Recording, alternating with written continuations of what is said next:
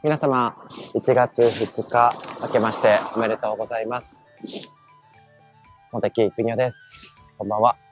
今日は夕方の放送となりました。なかなか朝やろうと思っても、ちょっと子供の準備だったりとか、ご飯の準備とか、だかいろいろあってバタバタしてると、結局一日の中で喋れる時間が、まあ、こういった夜の犬のお散歩の時間帯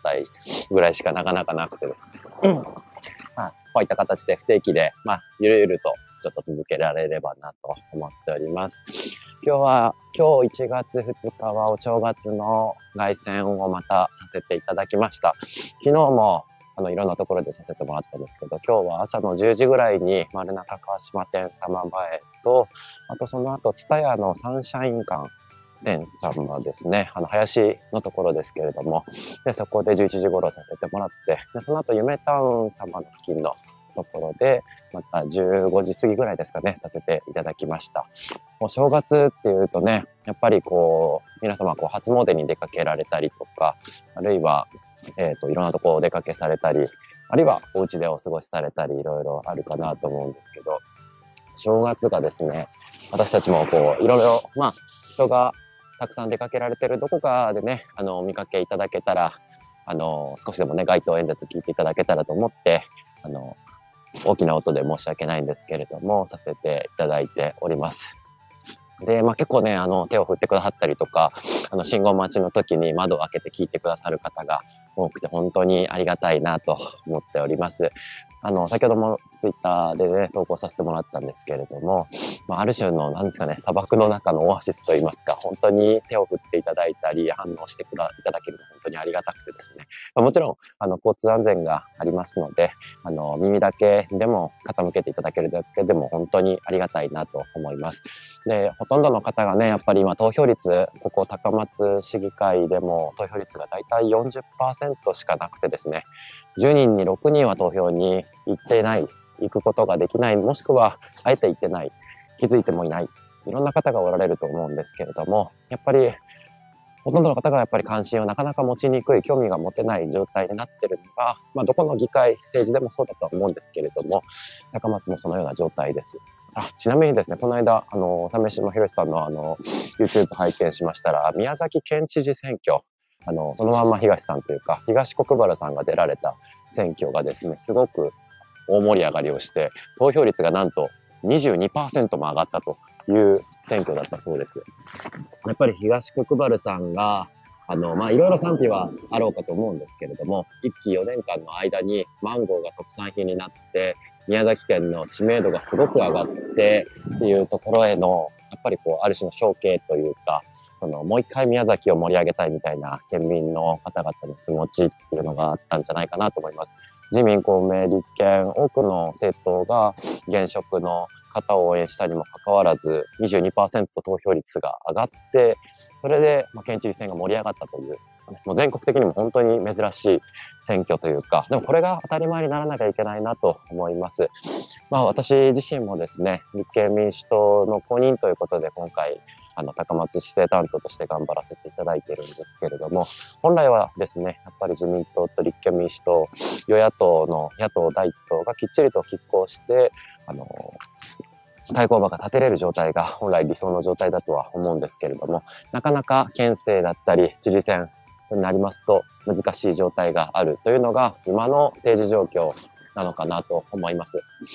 でそこがですね、与野党相乗りになったりとか、あの、オール与党体制になりやすい。でこれはもう私たち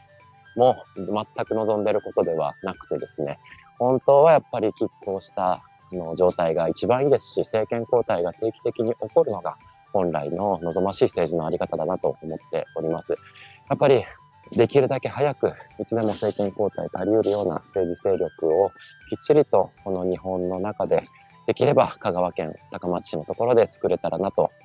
思っているところです。そのためにはやっぱり一朝一夕にしてはやっぱりならずというところでできることからコツコツと継続的に積み重ねるしかないなと思っております。本日も街頭演説をさせていただきながら、あの、わざわざ差し入れをくださったりとか、応援くださる方、たくさんおられました。ありがとうございます。そういった方の思いもいただきながら頑張っていきたいと思います。で、あとがですね、1月2日が本当にどこのお店もやってなくてですね、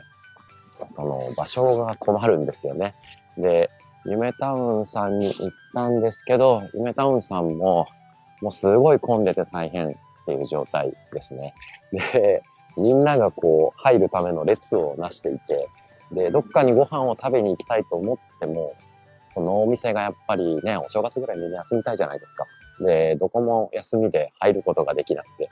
あなんかね、どこど、やっぱり、そうだよね、休みたいよね、難しいよねっていう中で、そう、じゃあ、お正月どこで行こうかっていうね、悩ましいとこですよね。なんか自分家で食べれば一番いいんですけどね。そのあたりがちゃんと計画的にしておかないといけないなと思います。なんかそのね、頑張って開けてらっしゃるお店が早く分かったらね、本当にいいんだろうなと思って、もちろん休む方はしっかり休んでいただいて、で、大体1月4日ぐらいから仕事始めの方が多いんだと思うんですけど、そうそう、今日2日、1月2日とか3日に開けてくださってる施設とか、お店とか、ね、まあ普段もそうですよね、土日にわざわざ開けてくださる方がいるおかげで、土日休みの方は店を利用することができるわけで、私たちの社会っていうのはやっぱりそうやって相互に支え合いながら、あの、成り立っているものだなと思います。えー、高松のね、市内も例えば、あの、外国の国籍の方といいますか、あの、多分技能実習生の方だったりとか、あるいは、なお在留資格のある方もたくさんおられるわけですけれども、そういった方が例えばコンビニのお仕事だったりとか、いろんな私たちの生活に不可欠な仕事をやっぱりやられている方も多いんですよね。けれどもそこに対するやっぱり、あの、給与のがやっぱり生活するには十分ではなかったりとか、そこの働く環境が職場によって本当にちゃんとしてるところとそうでないところの差が激しかったりとか、そこをやっぱり今の外国人技能実習生の制度自体がやっぱり見直しされることにはなってますが、現状まだやっぱり企業もそこに頼らざるを得ないし、そこがある種の善意に、性善説に基づくような 制度状況。これをやっぱり、あの、本当に高松市でも、香川県でもちゃんとなされてるのか、きっちりチェックをしたり、議論をしていかなければならないところだなと思っております。そんなことで、1月2日夕方のちょっと放送となりました。あの、本年もまたよろしくお願いいたします。こちらのラジオはですね、割と、まあ、オフレコじゃないですけれども、あの、割とリラックスした雰囲気で、あの、ゆるゆると喋らせていただければと思います。今日もわざわざお聞きいただいてありがとうございます。あ、つめさん、明けましておめでとうございます。コメントありがとうございます。ですね。本年2023年も、あの、どうぞよろしくお願いします。いつも聞いていただいてありがとうございます。もう本当にね、なんか、なかなかあれですよね。その、その、何ですかね、僕も割と豆じゃなくて筆武将な方なんですけど、わざわざね、やっぱり、なんか、あの人に連絡取りたいなとか、その、なんだろうな、その仲のいい人がいても連絡を自分から取るのって申し訳ないなとか、なんかその、ちょっとね、まあ普段そんなに余裕があるわけでもないので、こうやってなんかちょっと喋ってるところにあの来ていただけて、ちょこっと話ができたり、あの交流ができるの本当にありがたいなと思います。距離的にはね、離れてるんですけど、本当になんか、何ですかね、本当にこういうつながりがあることが、やっぱり日々の、なんていうか、楽しさというか、充実というか、ありますね。結構この選挙とか政治の活動も本当にある種孤独というか、うん、やっぱり普段ですね、街頭で挨拶してても、まあ、無視されることが8割、9割。で、やっぱりある種虚空というか、空虚なところに声を投げかけるというかね、本当に誰かとの戦いというよりかは自分との戦いだなと基本的に思いながら やっているわけです。で、まあ、で、心折れそうになる時とか、調子を崩したりすることもやっぱり人間ですからあるわけですけど、心な言葉に傷ついたりもね、やっぱり多少しながら、いかに早く立ち直るか。で、やっぱりこれだけ広い世界というか社会の中で、ぱり同じような志とか思いを持っている方が散らばっていって、その方にどうしたら出会うことができるのか、ね、出会った方とのご縁とか、時間を大切にして、その輪を広げていくことができるか。本当にね、私自身ができることはビビたるものですけれども、2023年も本当にですね、人との出会いとか、時間とかを本当に大切にしながら、まあ、今できること、まあ、どこまで報われるかはね、正直わからないですけれども、やれることを精一杯やっていけたらなと思っております。